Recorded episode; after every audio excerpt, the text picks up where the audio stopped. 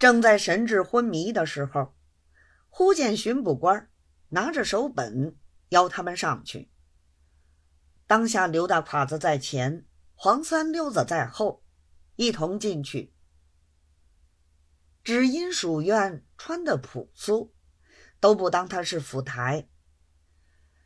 刘大侉子悄悄地问巡捕道：“大人下来没有？”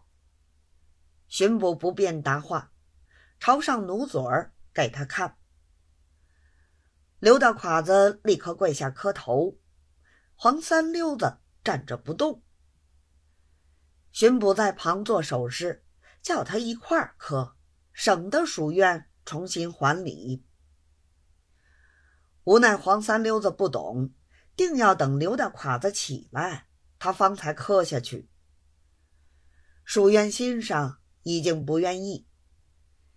等到行礼完毕，署院举目一看，见他二人都是穿的簇新袍褂，手指头上耀目金光的。也不晓得是些什么东西，便知他二人是阔少出身，当下也不问话，先拿眼睛盯住他俩，从头上直看到脚上，看来看去看个不了。刘大侉子究竟是宦家子弟，还晓得一点规矩，大人不问，不敢开口。黄三溜子急了，满肚皮的想要搜寻出几句话来应酬应酬大人才好。想了半天熬不住，先开口道：“大人贵姓是父？台府没有请教。”蜀元一听他问这两句话，便知道。他是初出茅庐，不懂得什么，也不同他生气，笑了一笑，说道：“不错，我姓傅，我的号叫做李唐。你老哥一向在家里做什么呢？”黄三溜子不提防，蜀院有此一问，红涨了脸，不知道怎样回答方好。支支了好半天，一句说不出来。书院拿两只眼，只是瞧紧了他，也不说别的。又蹦了半天，黄三溜子才说的一句：“直到家里办盐。”书院道：“原来是位盐商，失敬的很。”回过头去。叫人拿个笔砚来，跟班的立刻送上。书院提笔在手，说道：“兄弟记性不好，说过话就要忘记的，请老兄替我记一记。”黄三溜子是从来不会写字儿的，一见这个早下毛了，蹦在那里作声不得。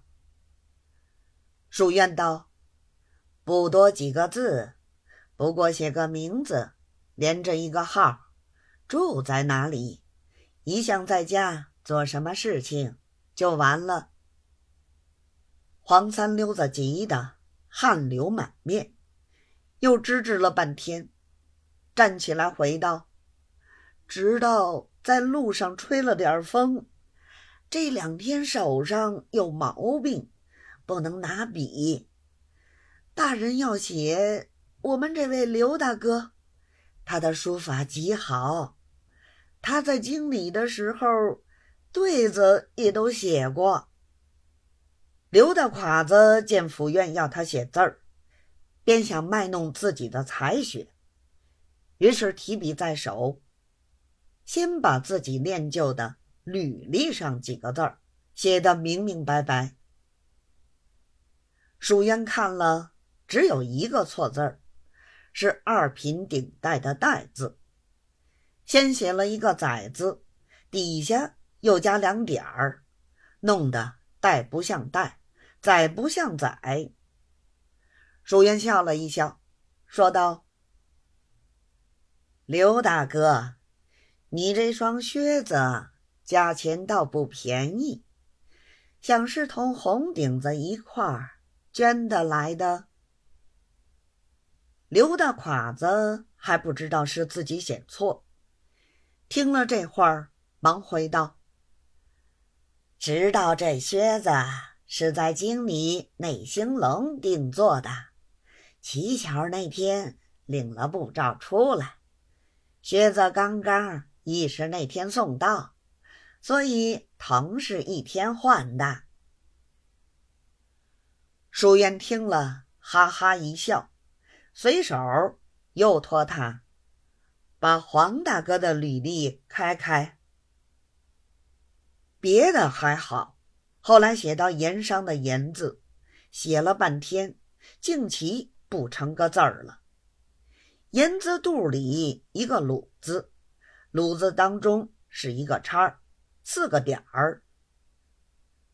他老人家忘记怎么写，左点又不是，右点又不是，一点点了十几点，越点越不像。